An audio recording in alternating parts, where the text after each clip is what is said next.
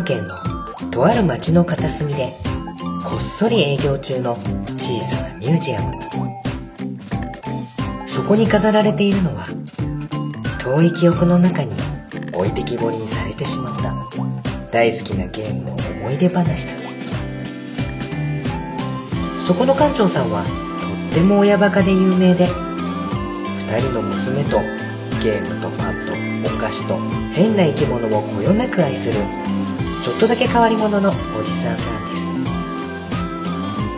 ほら耳を澄ませば今日の扉の向こうから賑やかな笑い声が聞こえてきますよ。今日はどんなお話がミュージアムに飾られているのでしょう。ちょっと覗いてみましょうか。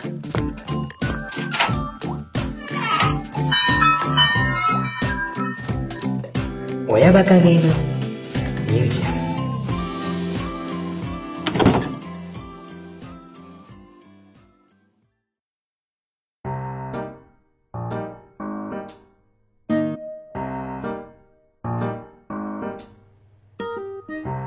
館長の独り言。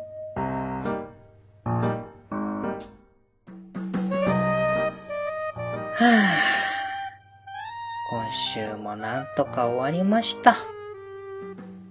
ああ、ね、気がつけばもう12月、2019年もあと1ヶ月を切っちゃったということでですね、えー、まあね、いろいろ ありますけれども、えーとりあえず、コロケ、ニンテンドースイッチライト、買いました。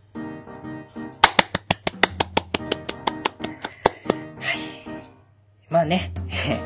先月、ポケットモンスター新作、ポケットモンスターソードとポケットモンスターシールドが発売されまして、えー、ね、もちろん、ポケモン大好きな館長コロとその二人の娘たち、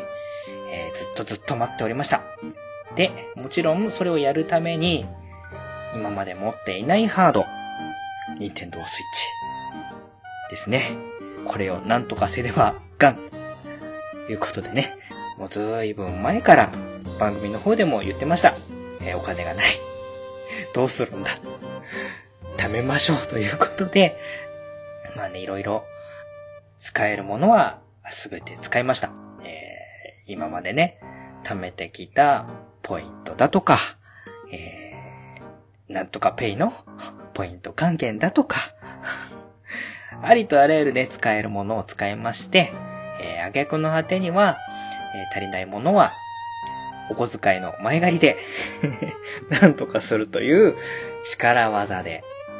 えーなんとか発売日前に、2台の、えー、任天堂スイッチライト、えー黄色いやつと、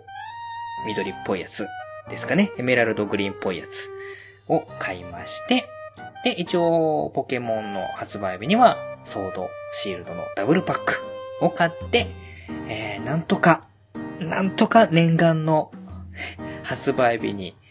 ポケモン新作を遊べる環境を、ゴリ押しで、えー、整えました。はい。もうね、クリスマス前に、息切れしちゃうお父さん。もうね、なりふり構っていられませんので、えー、買いました。そして、そしてですよ。その後に、まあ、ゲームがね、ソードシールドが出ましたんで、アニメもソードシールドが、新シリーズが始まりまして、で、コロケといえば、ポケモンカードゲーム。はい。こちらも、この、えー12月6日からかな。えーっと、12月のポケカの日が、ちょっと念のため確認しましょう。えー12月6日、新シリーズのパックが発売になります。しかも、2種。ですね。えー一応ね、先行してね、11月の29日から、えースターター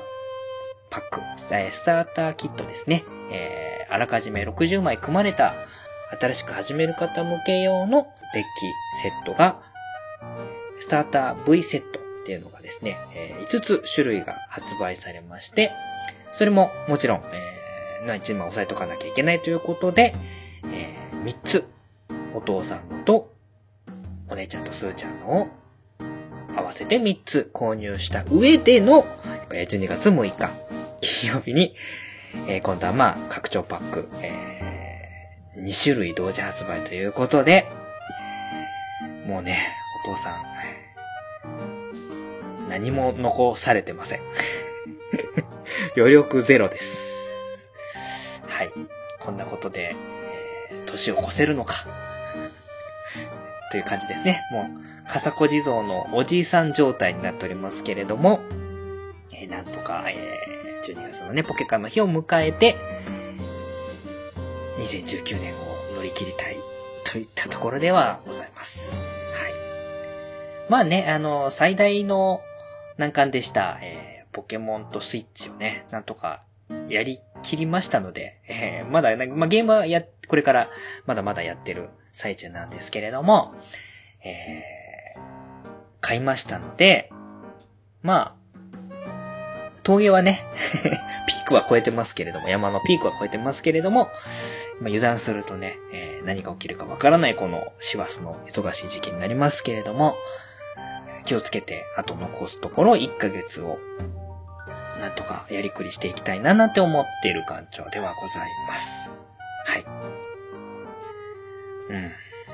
うん。まあ、いろいろありますけれども、やっぱりね、楽しんだもの勝ちだなと最近思いますね。あの、どんなに仕事があんまりいい感じになってなくても、いい方向に向いてなくても、楽しめるものが一つ、二つ、三つ、四つ、五つ、まあいっぱいありますけれども、あれば、まあなんとか日々の生活っていうのはね、えー、乗り越えていけるんだなって思いながら、まあ、今年は特に、えー、思ってますね。えー、まあちょっとこのポッドキャストの番組に関して言うならば、えー、まあ今年は割と前半飛ばしすぎて 間、えー、息切れしちゃって、えー、間空いちゃって、えー、秋口に思い出したかのように、配信を再開するみたいな感じになってましたんで、まあ、リスナーさんからしたらね、えー、ちょっとまあ、もうエバカゲームミュージアム聞かないなんていう方も結構いたんかもしれないなと思いながら、それでも、えー、引き続き聞いてくださったり、えー、お便り送ってくださったりする方も少なからずいますので、もうその辺は、えー、ありがたいなと、毎回配信するたんびに思うわけですけれども、まあ、やっぱりね、ずっと続けていくとどうしても、収録するモチベーションっていうのはね、えー、上げにくくなってきたりするもので、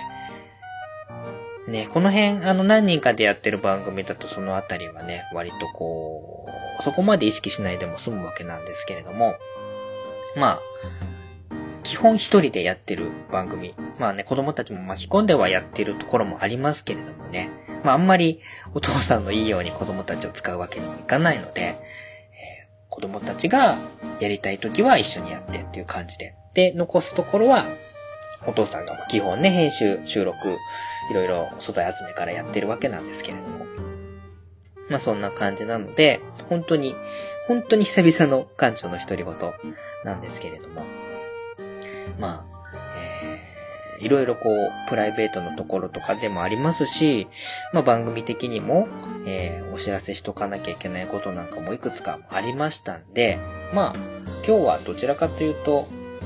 最近の近況プラスお知らせ会みたいな感じの内容に、独り言になると思いますけれども、どうかお付き合いいただければありがたいななんて思ったりもしています。そんなわけで何からまあ話していこうかと思いますけれども、ね、えー、まあ冒頭にも言いました、えー、ニンテンドースイッチを買いまして、お小遣いローンが今、えーまた再び、今年の夏ぐらいにようやく前ずっとこう、2年近くかけて支払い続けていた、えー、なくした指輪の新しく作ったお金が、えー、この夏ぐらいにね、ようやく奥さんに完済いたしまして、ああ、よかった。ああ、よかったと思ったら、それのね、良かったっていうのがね、なくならないうちに、どうにもこうスイッチを、もうなんとかして買わねばならなくなったぞと。子供たちの お小遣い貯金もあんま当てにはできないぞということになりまして、まあ、一応子供たちもね、子供たちなりにお小遣いをちょっとずつ貯めてはいてくれたんで、まあ、今回そのね、ソフトを買う方のお金に、まあ、全然足りてはなかったんですけれどもね、えー、カンパしてもらって、買ったわけなんですけれどもね。まあ、その、その前に、このスイッチローン、お小遣いローンの前に、指輪のね、ローンがありまして、それが夏ぐらいに完済してよかったなぁ、よった。もう、満額、まあ、そんなにね、あの、お小遣いの量は、誇るほどないですけども、まあ、満額もらったとしても結構やりくり大変なんですけどもね、今、あの、ポケかかったりしてるので、まあ、そんな状態で、よかったな。これからはちゃんと満額お小遣いもらえるぞと思ってた矢先に、またね、お小遣いローンがまあ、前ほど、指輪の時ほどではないんですけれども、えー、発生するということで、えー、まあ、ちょっとね、若干気持ちがしょんぼり仕掛かってるところではありますけれども、まあ、でも、最近はまあ、このアナログゲームとかね、ポケカに結構気持ちが向いてて、全然テレビゲームやれてなかったんですけれども、うーん、まあ、やっぱり新しいハードっていいですね。スイッチライトを買ってから、ほぼ毎日ゲームしてますね。ありがたい話で、ようやく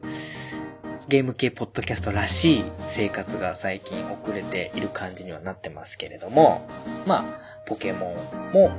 もちろんやってますし、インディーズ系のゲームも買ってまして、で、ポケモンの前にね、本当はね、あの、ファイアーエムブレイブの新作も買ってて、そっちがね、まだちょっと、あの、序盤だけやってポケモンにシフトしちゃった関係上、あの、全然これからやらなきゃいけない感じになってるんですけれども、そんな感じでね、嬉しい姫がありつつ、さらにそこにポケカがまた戻ってくるみたいな感じになってますので、えー、まあね、あの、まあ、テレビゲームはやってなかったんですけども、えースマホのね、あの番組の方でも話ししたパイレーツアウトローズっていう、まあ、スマホの中の、えー、ログ系の構築系のカードゲームやってるんですけど、これもずっと続けてたりとかして、これは結構ね、あの、もう何回やっても楽しい。まあ、なかなか先進むの難しいんですけれども、その都度、あの、デッキの構成とか変わったりとかして、新しいキャラクターなんかもね、増えてアップデートもちょこちょこやってるんで、それはね、ずっと続けてるんですけれども、それ以外はちょっとテレビゲームやる機会が全然なくて、プレステ4も子供たちが遊ぶときと子供たちが YouTube を見るときだけ起動するみたいな感じに完全になってたんですよね。あ、もうこれゲーム系ポッドキャストの名前使っちゃいけないんじゃないかなと思うぐらいのレベルまで行ってたんですよ。ね。あの、全然関係ない話なんですけれどもね、子供たちがまあ YouTube 見るとか、テレビゲームするときにね、まあ昼、休日の休みの日に、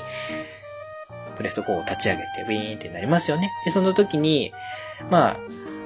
運が良ければそのフレンドさんとかの情報がやっぱりオンライン繋ぐと入ってくるじゃないですか。そういうのを見ながら、みんなこんなゲームやってんかなとか、いうのはね、見たりとかしてたんですけれども。まあ、ある日ね、えー、これ言わない方がいいかな。まあ、独り言だし、いっか。あの、えー、僕の、あの、プレステ4のフレンドさんにね、えー、ピチカートミルクさんっていう方が、まあ、いらっしゃいまして。まあ、他のね、ポッドキャスト番組で耳にされた方いらっしゃると思いますけれども、えー、まあ、あれってね、あの、その時何やってますよ、みたいなのが出るじゃないですか。このゲーム遊んでますよとかって表示がね、ログインしててこのゲームやってますよみたいな表示が出ますけれども、ちょうどね、子供たちのログインした時に見かけたピチカートミルクさんがログインしてまして、フレンドさんログインしてますよって出てて。で、やってるソフト何かなって見たら、えー、DMN って出てたんですね。はい。もう、察しの言い方はわかると思いますけれども。あ。そっか。ここは触れちゃい、触れてはいけないだなと思って 見なかったことにして えー、そのまま、えー、ピチカートミルクさんのログインした DMN.com の、えー、表示はさらっと流して、子供たちがゲームを遊んで。で、えー、まあ、えー、1回20分ぐらいなんですけども、えー、休日にね、1回20分の2回子供たちがゲーム遊べるんで、まあ、20分終わりました。たらもう、ピチカートミルクさん、えー、ログインから抜けてたんで、あ、終わったんだなと思ってあの、もちろんね、あの、ある意味ピチカートミルクさんとは、そっちの方面では同志ですから、何がその裏で広島で行われていたかとかはもう一切僕は詮索しませんけれども、はい。えー、終わられたんだな、無事と思って、そっとこう PS4 の電源を落としたっていう、ちょっとしたエピソードがありますけれども、これこんなとこで話してよかったかこれはむしろピチカートさんがやられている番組にメッセージ投稿した方が良かったんかもしれないんですけれどもね。まあ、あえて下世話な話は、ここだけにしておきましょうということで、えー、とりあえず独り言でぶっ込んでおきますので、皆様は聞き流していただければと思うんですけれども、まあそんな感じで、何の話をしてたかというと、えまあ、お小遣い論始まりつつも、まあゲームを、ここのところはいっぱいやってますよ、という感じですね。で、まあ、ポケモンの話はね、えっ、ー、と、ちょこっと、あの、他の番組でゲストに出させていただいて、えー、触りなんですけども、新しいポケモンのここが良かったよとか、ここがちょっとどうかなと思ったよみたいなことは、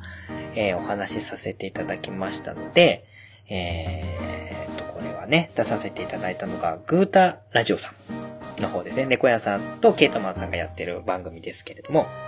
そちらの方で聞いていただければ、えその辺のお話は聞けるかなと思います。はい。で、そあとはですね、並行してやってるのが、そのインディーズ系のゲーム、ダウンロードゲームを前々から、まあ、僕がスイッチを買う大きなね、理由の一つとして、インディーズ系のゲームを外でも持ち運んで遊びたいっていうのが結構強かったんで、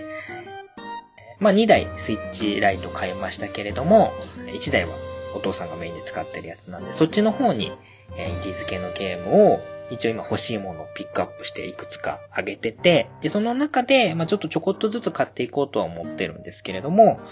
えっ、と、買ったのが、えー、フレンズ・オブ・リンゴ・石川っていう、えー、2D のドットの、えー、不良アクションアドベンチャーゲームみたいなものと、あとはですね、えっ、と、僕の大好きなウォーゲーム、ウォーシミュレーションゲームの、ウォーグルーブっていう、これもドット絵のファンタジー版、えー、ファミコンウォーズ的な感じのやつですね。この二つをとりあえず押さえて、ダウンロードしてちょこちょこ遊んでます。ね、この辺は、えっ、ー、と、ザ・フレンズ・オブ・リンゴ・石川の話は、先ほど言ったグータラジオさんの方でも少しお話ししたので、詳しくはそっちを聞いていただければいいと思うんですけれども、えー、もう一つの方ですね、ウォーグルーブっていう、この、シミュレーションゲームの方は、まだお話ししてなくてですね、そっちも、あの、かなりいい感じです。はい。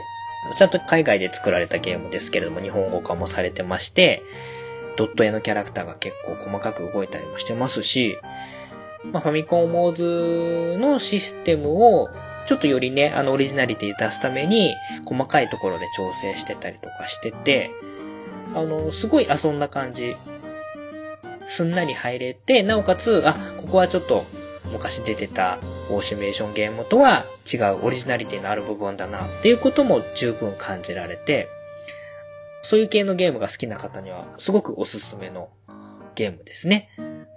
特にもうこのファミコンウォーズシリーズはね、もう新作があんまり期待できないような状態になっているので、そういった意味でもすごくおすすめしやすいゲームかななんて思ったりもしてます。ちょっとだけ 良かったポイントを言うとすると、これ伝わるかどうかわかんないんですけれども、えっと、基本ファミコンウォーズとかっていうそのウォーシミュレーションゲームってユニットが使い捨てで、やられたらやっとってみたいな感じになってるんで、まあ割とこう、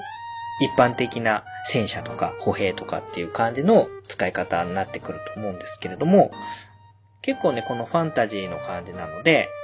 剣士とか槍兵とか、馬に乗った騎兵みたいなやつとか、あと魔法使いみたいな感じとかっていうので、割とこのファンタジーでおなじみのようなキャラクターがいる中で、大ゲームでいう偵察兵っていう、まあ、周りの視界を確保する索敵用の兵種があるんですけども、それがですね、えっ、と、偵察犬、軍用犬 っていう犬なんですね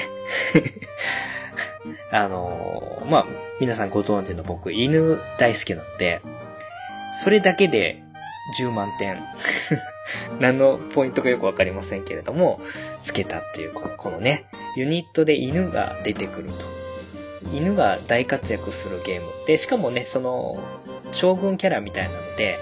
犬のキャラクターもいまして、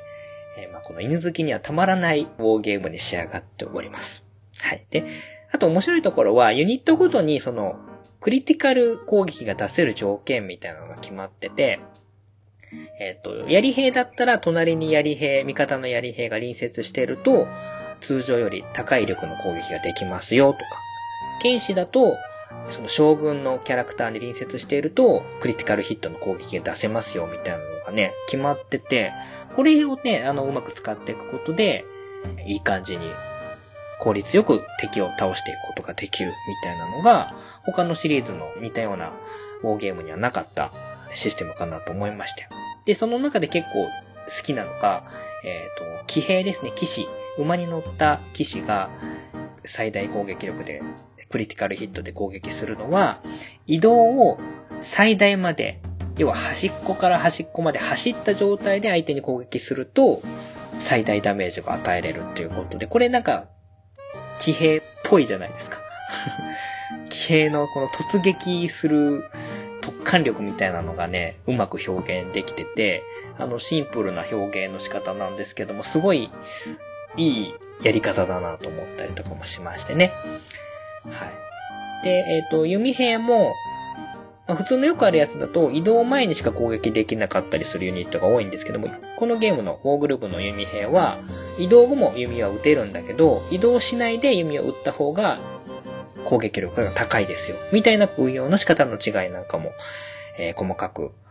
設定されてまして、そういうのもいちいち楽しい。いやそういうものが好きな人にはわかる非常に細かい システムの細かい部分なんですけれども、えー、すごくこだわって作ってくれてるなっていうのがわかるインディーズゲームだったので、これはあの毎回ちょっとずつマップを攻略して、ポケモンの合間にやらせてもらっております。はい。ね。あとはね、ちょっと欲しいなと思ってるもので、今リストアップしてるものは、えー、先日配信が開始された、えー、ロマンシングサガ3の HD エディションとかですね。あとは、えー、と、なんだったっけな？ちょっとリスト今見ますけれども、と、キングダムっていうですね、これも、サイドビューの横から見た視点のドット絵の、まあ、シミュレーションゲームなんですけども、キングダムっていうものが、まあ、ありまして、この辺はね、あの、 Steam とかで、えー、先に出てるやつなんですけれども、それの、まあ、最新作っていうことで、 Two Crowns っていうものが出てまして、キングダム Two Crown っていうのの、まあシリーズ、結構このシリーズ好きで、えー、やりたいなと思って今リストアップしてたりとかですね。あとは同じく大物で、えー、 Tiny Metal、虚構の帝国っていうソフトもちょっと気になってはいます。はい。これはまあ、戦車とか乗って戦う、本当に定番の感じを最新のグラフィックで、3D グラフィックでやってるみたいな感じですかね。あとはですね、ちょっと気になってんのが、えーバンブレイス、コードソウルっていう、これも、うんと 2D、ドット絵っていうよりは 2D のイラストがなってるような感じの、えー、これ多分 RPG、アドベンチャー RPG になるのかな。かなりグラフィックがね、女の戦士みたいなのが主人公なんですけれども、北欧の感じのダンジョンに潜って、進めていくような感じの、グラフィックが結構渋いんですよね。渋いんですけど綺麗で、雰囲気も重厚な感じが出てて、なんか独特な雰囲気がするので、やってみたいなと思って、一応リストアップしてます。これはちょっとね、あの、厳密にどんなゲームかっていうのがね、あの、ピントは来てないんですけれども、そのグラフィックで、これはやりたいって思ったような感じのゲームなので、気になってますね。えー、あとはこれはですね、と、バッドノースっていうですね、えー、ゲーム。これも、リアルタイムシミュレーションになるのかな。ここを見返してみるともう、シミュレーションばっかやりたいっていう感じで、まあ、好みというものは隠せないものではありますけれども、これはね、まあ、小さい島に攻め寄せてくる敵をしのいでいくみたいな、まあ、タワーディフェンスとリアルタイムシミュレーションを組み合わせたようなゲームで、島から島を渡って逃げ延びていくっていうような設定のゲームになってますね。だからその、ルートを選んでって、その島ごとにいろんなところに攻められたりとか、いろんな兵士に攻められるとかっていうのをやりくりして乗り切ってって、敵の手から生き延びていくっていうような感じの設定のゲームになってまして、これもビジュアルが結構シンプルなんですけども、好みで。まあ結構ね、兵士がやられて血がバタバタとかって出ちゃうような表現もあるんですけれども、適度にこうシンプルに単純化されてて、これもちょっとやってみたいなというようなゲームになってますね。まあそんなこんなで割とこう、ほぼほぼ趣味に偏った欲しいものリストがどんどんどんどん増えていってる中で、えー、とりあえず3月の、えー、動物の森の新作のためのお金を貯めましょうということで、子供たちには 指令を出しました。なので、11月まではポケモン貯金だったのが、えー、ここから3月までが動物の森貯金となるということで、えー、頑張っていきたいと思っております。はい。まあでも、いいですね。こうやってゲームを毎日やれる。まあ、やれない時もあるんですよね。どうしてもね、仕事の疲れで、電源スイッチ入れたものも、スリープになってそのまま寝落ちしてるっていうこともあるので、それもあってね、収録がおざなりになってしまっているっていうところもあるんですけれども、まあでも、やっぱりゲーム系ポッドキャストを自称している以上は、まあアナログゲームもそうですし、テレビゲームもやっぱりやらないとダメだなぁなんてちょっと改めて思いました。まあやっててやっぱり楽しいですしね。対策、話題作じゃなくても、インディーズゲームでも十分楽しんでるんですけれども、やっぱり楽しめる毎日があるっていうことは、すごくありがたいなと思います。ゲームにしろ、まあ、最近、割とこう、読書も、ライトノベルとかもね、結構読ませてもらって面白い作品に出会ったりとかしてますんで、まあ、お父さんも子供たちも割と本好きな感じになってきてますので、まあ、本見たり、ゲームしたり、アニメ見たり、まあ、いい具合にマニアック子育て、まあ、最近はなんかも子育てっていうよりは子供たちが勝手にね、走り出してるところも感じますけれども、えー、いい感じにやれてるんじゃないかななんて思ったりもしております。はい。まあ、ここまでが最近やってるゲーム的な話なんですけれども、えー、この辺、ここから先ちょっとプライベートな話になってきますけれども、えー、館長頃、えー、弱い40歳を目の前にしまして、まあ、この2月で40歳になるわけなんですけれども、えー、仕事を転職することにしました。はい。まあね、前々からちょっとね、いろいろ今の職場に対しての不信感とか、まあ、えー、ずっとこう、拭いきれないまま転職したいな、転職したいなと思いつつ、ずるずる今まで来てまして、まあでもね、どっかでどうにかしたいなっていうところはずっと思ってたんですけれども、まあちょっと縁があって、えー、一つの会社に移る決心を固めて、まあちょっと先日ね、退職届を出す前に、社長と話をして、えー、こう、こう、これこれこういうふうに考えてますよっていうところを、まあ口頭で伝えるところまではなんとか行きました。はい。で、まあこれからちょっと、えー、その日程の方も相談しつつ、えー、退職届を作って、出そうかなと思ってる感じになります。なので、早ければ、僕の希望としては1月の後半で辞めて次の会社に移ろうかなと思ってる感じ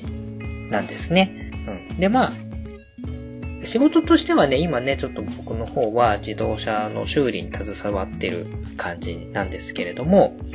まあ、自動車でも乗用車とかですね、あとは福祉車両の修理なんかを担当したりとかしてるんですけれども、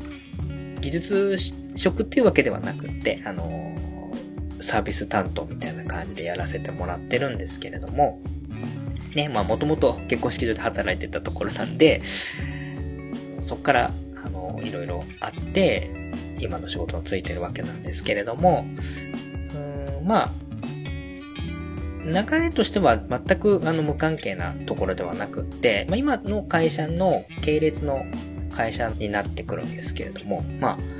えー、まあ、自動車は自動車なんですけども、大型のトラックとかそういうものの、まあ、修理とか仮装とかをするような会社に移る予定になってます。で、えー、まあ、ありがたいことにいろいろこう、僕の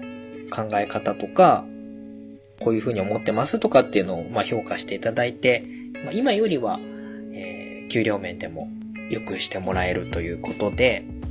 えー、まあ、その辺もね、やっぱり家族のことを考えると、これからのね、子供たちが大きくなってっていうことを考えると、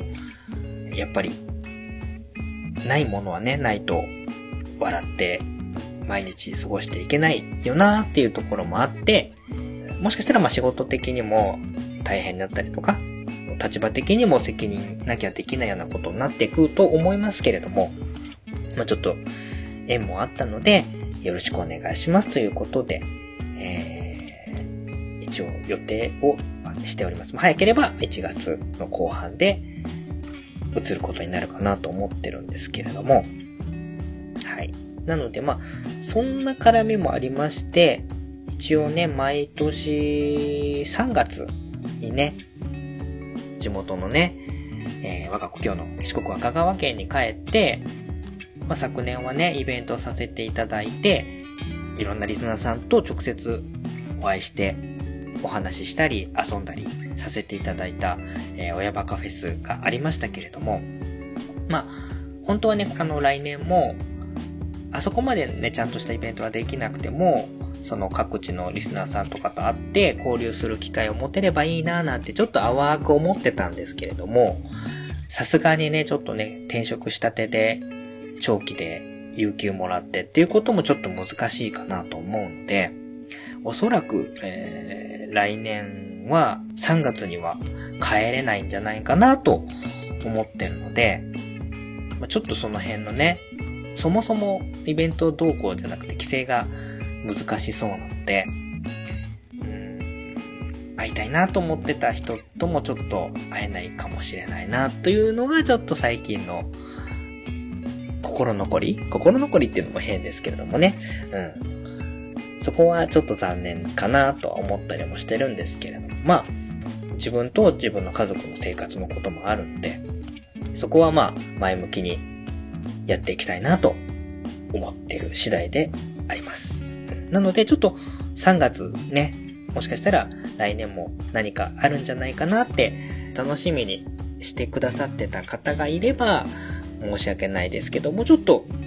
そういう機会が後に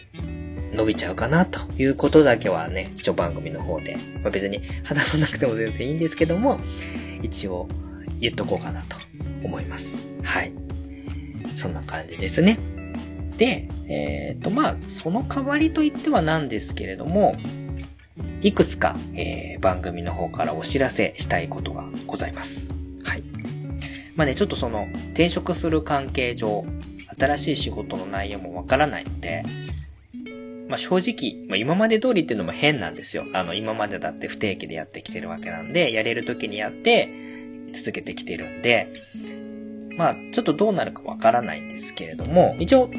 続けていける限りは不定期で続けていきたいなという気持ちはあります。はい。なんでちょっとまあわかんないんですけれども、えー、と、一つは、一応まあリスナーさんに感謝じゃないんですけれどもね、なんだかんだでまあお付き合いいただいてるのもあって、で、このね、夏から秋口ぐらいにかけてちょっとお休みしてしまったところもあったんで、その辺のまあ、ごめんなさいっていう気持ちもありますし、ちょっとだけね、リスナーさん聞いてもらってありがとうございますっていう気持ちもちょっと何かしらの形でやりたいなとは思ってまして、でですね、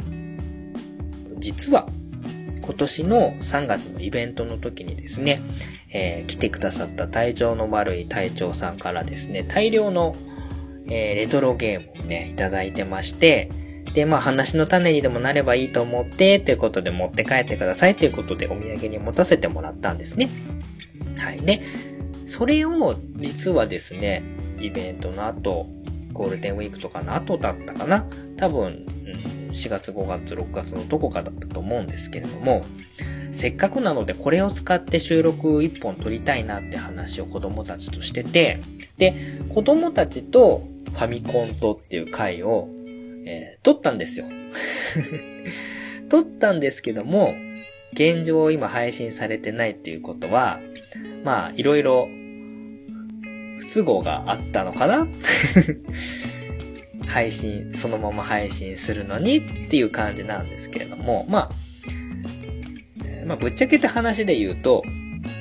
ちょっとマイクの設定をいろいろ、あの、まあ、失敗してしまっておりまして、がっつりゲーム内の BGM とか、効果音が入っちゃってるんですね。はい。で、ちょっとまあ、著作権の関係とか、まあ、ちょっとレトロソフトとはいえど、えー、アーカイブ配信してるようなものもあるので、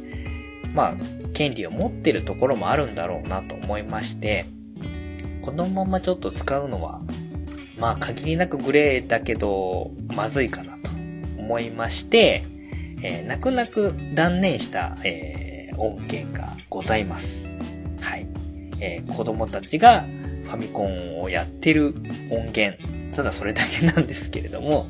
で、まあ、そのままね、捨てちゃうのもいいけど、せっかく音源あるから、そうだな、これ公開はできないけど、なんだろう。限定で、プレゼント的な感じ？個人で楽しむ分でっていう形で、えー、リスナーさんに、この、要は幻会 の音源を、なんとかまあこうお届けすることはできないかなと、ちょっと今思っております。はい。で、まあ、まだ全然編集とか手つけてないんですけれども、まあ、多少はね、えー、ボツ回といえど少し聞きやすいようにも編集したいなとは思ってるんですけれども、その幻回をリスナープレゼントじゃないですけれども、どまあ、どういう形にするかはちょっとまだ決めてないんですけれども、えー、希望される方に対して、プレゼント企画みたいなものをしたいなと思っております。まあこれあくまでね、ちょっと BGM とかが乗っかっちゃってるやつなので、公にはあんまりしてもらいたくないものにはなりますので、まあ完全限定っていうことでやりたいなと思ってるんですけれども、ちょっとその辺を、えー、今後ちょっと募集していく予定ではありますので、まあそれのプレ告知みたいな形で、幻のボス会を プレゼントするらしいぞ、館長は、みたいなことでね、えー、ちょっと、小耳に挟んどいていただければ、えー、胸の奥に、頭の片隅に 留めといていただければなと思います。あとはですね、えっ、ー、と、まあ、これは番組から少し離れるんですけれども、今年の夏参加した、まあ、うちの奥さんがメインでやってる、まあ、うちの奥さんが今、ハンドメイドのアマチュアで作家をやってまして、まあ、フェルトを使った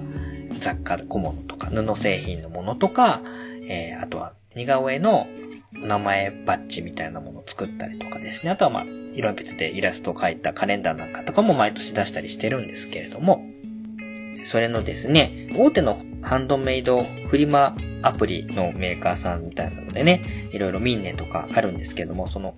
クリーマっていうところのね、主催している大きなイベントで、えー、ハンドメイドインジャパンフェスっていうのが毎年やってまして、いつも毎年1回ぐらいだったと思うんですけども、まあ、オリンピックで会場が使えなくなる関係で、2020年は1月の冬ですね、に、また、間半年ぐらいしか空いてないんですけれども、えー、ハンドメイドの大きなイベントをやるということで、まあ、東京ビッグサイトの方でやるということで、えー、まあ、夏にも参加したんですけれどもね、これにもまた、うちの奥さん、選択日和千春ということで参加することになりました。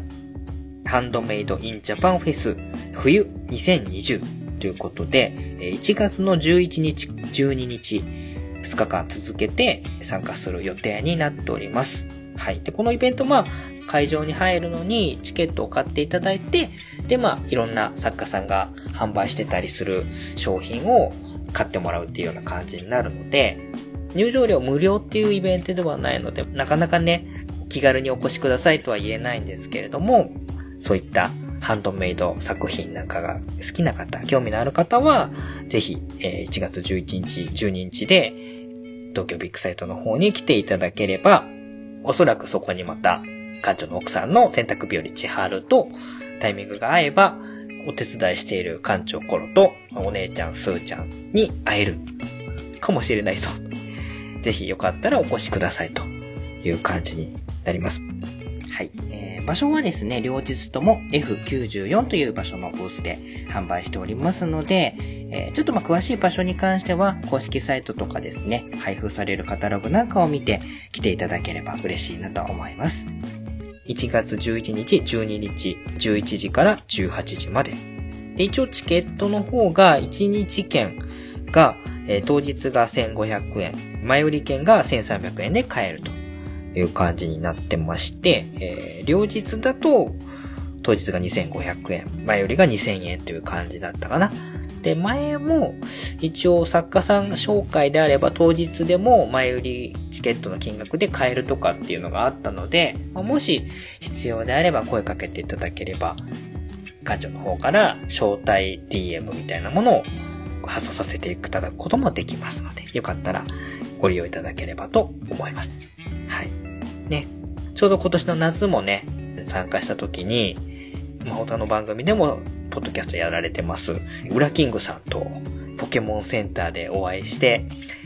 ね、子供たちと遊んでもらうっていう夢のような ポッドキャストつながりがありまして、普段は群馬からね、外に出る機会っていうのがなかなかないんですけれどもね、こういったイベントだと東京に行ったりとかしてね、東京のゲームカフェみたいなところでアナログゲームを遊んだりとかですね、関東にお住まいのポッドキャストやられている人と会ったりっていうこともできたりしやすいので、もしね、会いたいなっていう方がいらっしゃれば、タイミングが合えば時間合わせて会ったりすることもできるかな ブラキングさんみたいにね、子供たちと一緒にポケモンしりとりをしながら歩いて回ったりとかっていうこともありますしね。えー、すっかり懐いて最後、電車でお別れするときに、スーちゃんとウラキングさんが 抱き合って 別れを惜しむっていうようなシチュエーションもありましたけれどもね。すっかり懐いてましたんで、また、もしかしたらウラキングさん会いたいなって言ってくれるかもしれませんけれども、もうね、スーちゃん、ウラちゃんの 中ですからね。ウラちゃん、スーちゃん、お姉ちゃんの中ですから、はい。またちょっと会って話したりすることもできるかな。はい。もし子供たちに会ってみたいなっていう方がいらっしゃれば、タイミングが合えば調整しますので、声かけていただければ嬉しいです。えー、もちろんもう、保護者同伴にはなりますけれどもね。はい。その辺ももし、ありましたら、TwitterDM の方でも構いませんし、メールフォームの方新しく作った、えー、ミュージアムノートっていうのもありますので、そちらからも送っていただければありがたいです。はい。これがまあ、告知二つ目。で、えー、告知3つ目なんですけれども、えー、これはですね、我が家で余っている不要品をどなたか引き取っていただけませんでしょうかという、えー すごく個人的なお願いになります。で、何をね、引き取っていただきたいかって言いますと、親子でやっている番組でもありますので、ちょっと子供にちなんだものになります。えー、皆さん、パーラービーズというもの、お子さんがいらっしゃる方で、そういったのをなんか作ったりするようなのがね、好きな方は、ご存知の方多いかもしれませんけれども、えー、アイロンビーズと呼ばれる、まあ、創作系の子供向け雑貨みたいなものを想像していただけるといいんですけども、まあ、中央に穴の開いたビーズ。これがね、えっ、と、6ミリぐらいかな。直径丸の直径6ミリぐらいの穴が開いたビーズで、えー、縦がね、どれぐらい？これも5ミリぐらいかな。縦幅の5ミリぐらいのビーズがありまして、で、それを、剣山って言うと変ですけども、なんて言えばいいのかな。えー、ピンがこうピピピピって飛び出てるプラスチックのボードに、えー、その穴の開いたビーズを並べてって、で、アイロンで熱を加えると溶けてくっつく。で、それがドット絵のね、絵みたいな感じになって、アクセサリーにしたりとか、あの、立体的なものにすることができるっていうようなクリエイター系の雑貨があるんですけれども、まあそれがね、あの、結構好きで、一時期大量に買って、アクセサリービーズ入れみたいな100均で売ってるやつにこう細かく色分けして取ってあるんですね。で、結構やってたんですけど、もうね、それ全然やらなくなって、もう1年とかね、1年半とか経っちゃってるわけなんですよ。で、まだまだビーズは結構ね、色も余ってて、やらないしなでも捨てるのももったいないなとか思いながら、どうしようかななんて思ってて、で、奥さんもこれどうすんのみたいな感じでプレッシャーをね、与えられたりもしてたんですけれども、もし、リスナーの方で、そういったアイロンビーズとかやってみたいなとかっていう方がいるんだったら、そのまんまね、送料こっち持ちで構わないので、まとめてワンセットお送りして、そっちでね、遊んでもらった方がいいんじゃないかなとちょっと思いまして、それならちょっと番組の方で告知して、欲しいですって方がいれば、メッセージもらった方がいいかなと思って、今この場に至るという感じになっております。はい。まあ、つまり 不要になった子供向けの創作、クラフト、雑貨、アイロンビーズ、パーラビーズをワンセット、どなたかにお譲りしたいと思っております。で、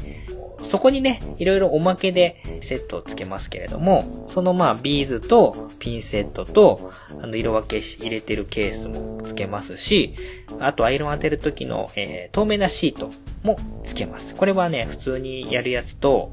ちょっと特殊なやつでね、それを当ててやると、ツヤツヤの光沢が出るような透明な板みたいなのもあるんですけど、それもお付けします。あの、通常の仕上がりとは違った感じの光沢感が出るやつもありますし、あとはですね、凝り出すとね、いろいろ人間、いろんなもん買いたがるんですけれども、アイロンビーズってね、アイロンをかけて熱を加えて溶かして固めていくんですけれども、最近のアイロンってね、スチームが出るように熱を加える板のところって穴が結構開いてたりとかするんですね。で、アイロンビーズってその特性上、こう、均一に熱を加えなきゃいけないんで、できるだけ穴とかがないようなフラットなものがいいんですけれども、まあ、最近ね、もうアイロン、基本もうスチーム機能とかについてるものがほとんどなんで、よっぽどね、シンプルなものじゃないとね、ツルツルの平板のアイロンっていうのがないんですね。で、何を血迷ったか、僕は自分のお小遣いで、え、その穴の開いてない板のところに穴の開いてないアイロンを探した結果、めちゃくちゃレトロなちょっとクラシックな感じの、本当にドライアイロンって言えばいいんですかね。ちょっとレトロなカードデザインの、今時ではないアイロンが1台 アイロンビーズ用、専用に買いまして使ってたんですけれども、まあこれ使ってたやつはね、使用感バリバリあるんですけれども、よかったら、意外とね、このアイロンのデザイン、形、ちょっと懐かしいクラシックな感じで、おしゃれなんですよ。よかったら、これもお付けして、えー、フラットなアイロンで、アイロンビーズ当てていただけばいいかなと思ってますんで、一応そこまでセット。えー、アイロンビーズと入れるケースとピンセットと、アイロン当てる時のシートとビーズをつけるときに置く、そのペグセットみたいな板のセットと、プラス、えー、専用の、専用じゃないけど専用にしてたドライアイロン、クラシックなドライアイロンまでをお付けして、送料はすべてこちらで負担いたします。えー、どうですか？お子様がいらっしゃるチークにもいいですよ。子供たちのね、創作意欲を刺激するアイロンビーズ。ね、ここまで揃えようとしたらね、結構な値段がかかります。それを今なら、送料まで負担してタダでお譲りできますので、もしいらっしゃいましたら、Twitter の DM もしくは番組ブログのメールフォーム、ミュージアムノートの方にご連絡、ご一報いただけますでしょうか 館長のアイロンビーズお譲りします係まで申し出いただければ、ね、まあ、あんまり多分希望は集まんないと思うんですけれども、まあ、何人か希望があった場合は、抽選で1名様ですね。もうこれはワンセットしかありませんので、1名様にお送りするという形にしたいと思いますので、お子さんのいらっしゃる方、まあ、いなくても構わないんですけども、アイロービーズやりたいな、せっかくだからやってみたいなっていう方がいらっしゃれば、えー、気軽にお問い合わせいただければと思います。後で番組ブログの方にこちらのアイロンビーズセットの写真を載せておきますので、気になる方は、その写真の方もチェックしてみてください。一応ね、やっぱり使ってたので、使用感も結構出てますけれども、遊ぶ分には全く問題ないと思います。はい。こんなもんかな？今日お話しするのは。んな感じかな。まだなんか色々あったような気もしますけれども。はい。えー、一つはリスナープレゼントを考えてますよっていうお話。えー、二つ目が、1月の11日、12日にまた、うちの奥さんが東京に行って、えー、ハンドメイドイベントに出ますんで、その時によかったら来てくださいねっていうようなお話。で、三つ目は、えー、館長の家で、もう使われずに1年以上放置されているアイロンビーズのワンセット、アイロン付き、どなたか引き取ってもらえませんでしょうかという、えー、お話になりました。またもしかしたらなんか忘れてることあるかもしれませんけれどもね、まあ、またおいおい、えー、他のことと結びつけてお話ししていきたいなと思いますので、えー、本日の館長の独り言は、任天堂スイッチライトを買ったよっていうお話と、番組から、館長からのお知らせ。ということで、独り言をつぶやかせていただきました。お付き合いいただきまして、ありがとうございました。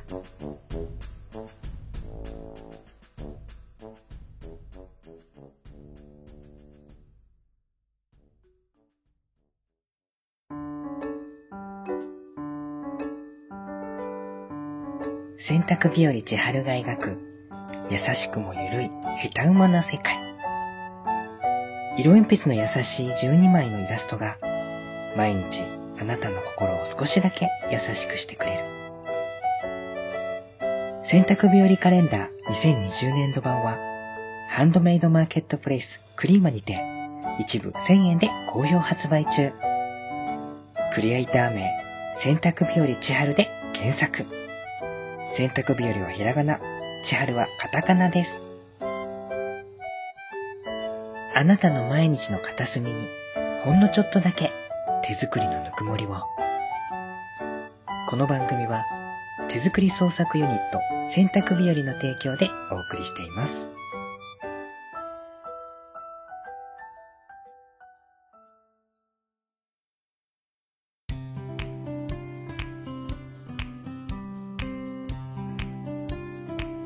ミュージアムノートこの時間はミュージアムに遊びに来ていただいたリスナーの方からの書き置きメッセージを毎回一つ紹介させていただく時間になります。今日紹介させていただくメッセージは、テイターさんからいただいたメッセージになります。ありがとうございます。では、読ませていただきます。一時期、ネタアトラジオや、いろいろボードゲーム関連の番組を聞いて、ボードゲームに興味を持ったんですが、結局一人だとデジタルゲームに戻りました。アグリコラもアプリ入れたまま英語わからんし、わら。それでも、チケットトゥーライドとかは一人でやってました。ゴエジさんとのトーク楽しく拝聴しました。ということでメッセージいただきました。ありがとうございます。はい、えー、こちらはですね、ネタアートラジオというポッドキャスト番組をやられています、ゴエジさんをゲストにお招きしてお話ししたボードゲームの回の、えー、配信を聞いての感想メッセージだと思います。はい。このボードゲーム会に関しては3回分に分けて結構長くお話しさせていただきましたけれども、まあ、ボードゲームのお話と、あとはアプリゲームのボードゲーム、カードゲームのおすすめの紹介ということでですね、えー、まあ、ちょっとプレゼン形式でお互いにお話しさせていただきました。で、まあね、このメッセージをいただいた感じで、ボードゲームのね、話をしているね、ポッドキャストとか、あとは動画配信とかね、見てるとね、やっぱりやりたくなるんですよね。で、値段もそんなにね、高くないものも多いので、やってみたいなということもあるんですけれども、まあ、小市さんも言われてましたけれどもね、ボードゲームの弱点は、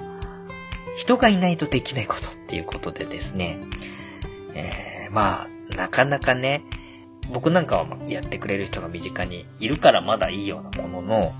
なかなか買いました。じゃあ一緒にやりましょうっていう環境って難しいと思うんですよね。あの、それを整える。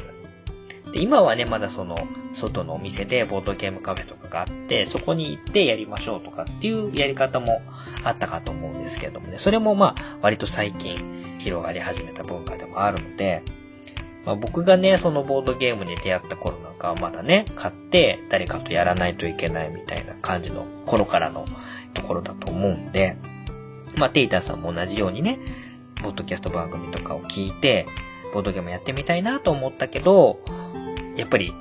やりませんでした。デジタルゲームの方がやっぱり気楽にできましたっていうことで デジタルに戻ってきたっていう気持ちもすごく、えー、わかります。ね、僕もお姉ちゃんが生まれて間もなくぐらいに、一番最初にラジオでボードゲームの特集をしてて、それを聞いて、勢いのままボードゲーム10個ぐらい買ったけど、結局誰もやってくれる人いないっていうことで、子供がね、ある程度大きくなるまで寝かせておいたっていう裏事情もありますので、この辺まあ、えっ、ー、と、ネタラとラジオさんの方にゲスト出演させていただいた時に、ちょっとお話ししたことではありますけれどもね。なかなかやっぱり、やる相手を探すっていうのはハードル高くって。うん、ね。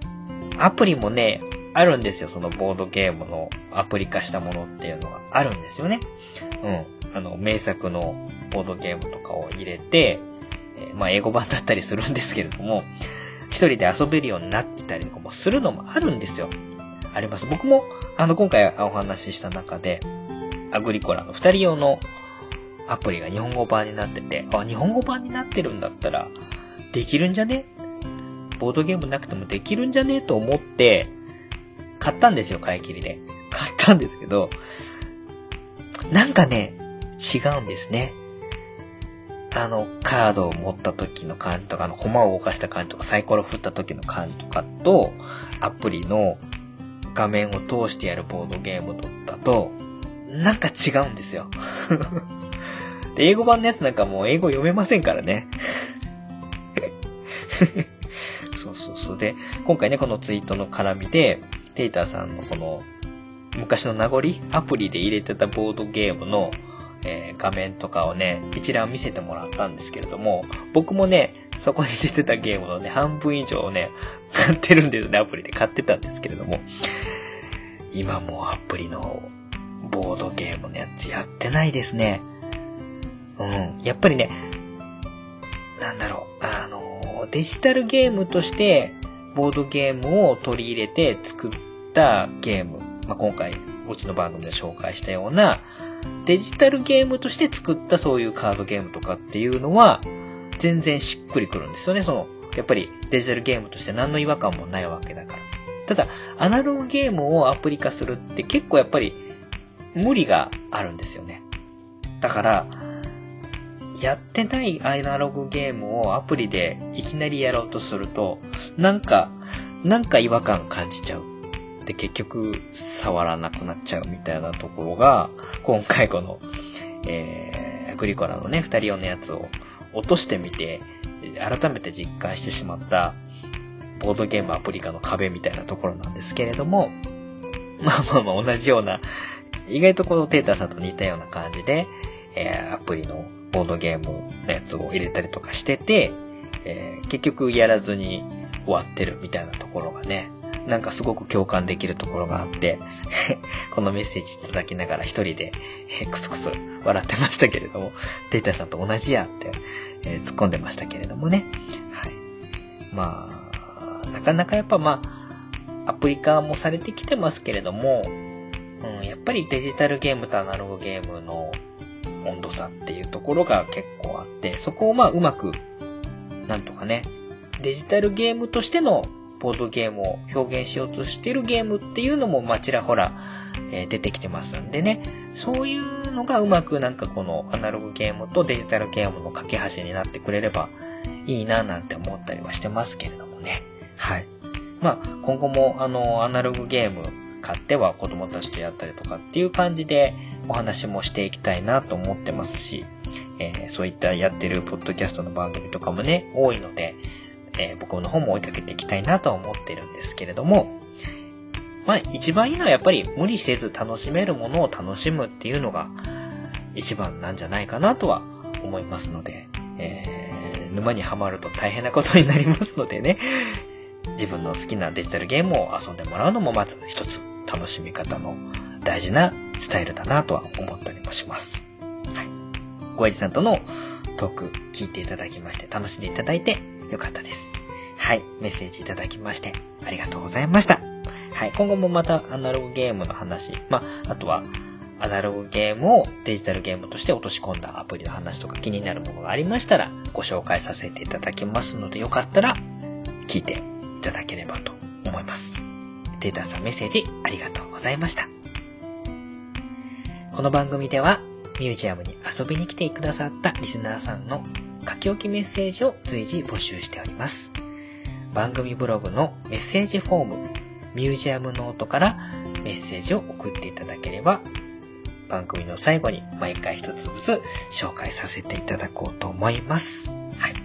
新規でいただいたメッセージとかはね、なるべく優先して読んでいきたいなと思っておりますので、よかったら番組配信の励みにもなりますので、ツイッターでね、ハッシュタグ親バカゲをつけて、つぶやいていただくだけでも構いませんので、よかったら、よろしくお願いいたします。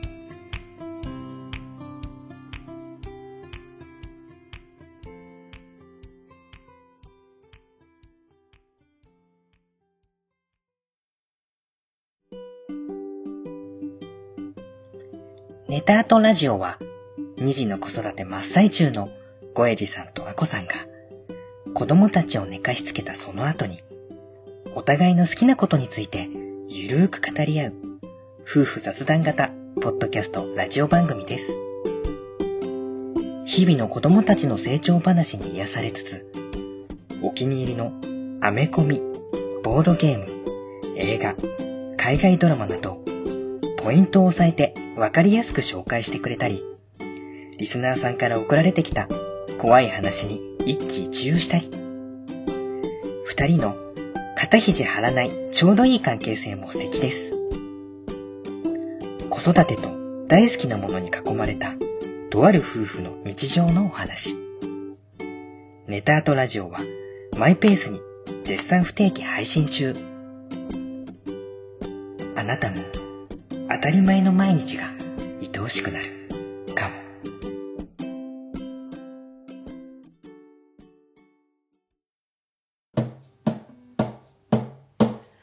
親バカゲームミュージアム娘とはい、えー、本日も長々とお付き合いいただきましてありがとうございました。えー、本日の親バカゲームミュージアムいかがだったでしょうか？まあね、今回ちょっとね、どちらかというとプライベートなお話多めでお送りさせていただきましたけれども、そんなこと知らんがなって言われちゃえばそれまでなんですけれどもね。えー、まあ、たまにはこういう会があってもいいかななんて思っておりますので、えー、まあ、よかったら、ね、嫌にならないで聞いていただければいいななんて思ったりもしてます。はい。まあ、プライベートがあっての配信が続けられるという形になりますのでね。うん、まあまあ、えー、これからもまたゲームの話とかもね、えー、していきたいなと思っておりますので、えー、よかったらお付き合いいただければと思います。はい。えー、それでは、本日お送りさせていただきましたのは、親バカゲームミュージアム館長のコロでした。次回も皆様のご来店、心よりお待ちしています。それでは、いってらっしゃいませ。愛してるっ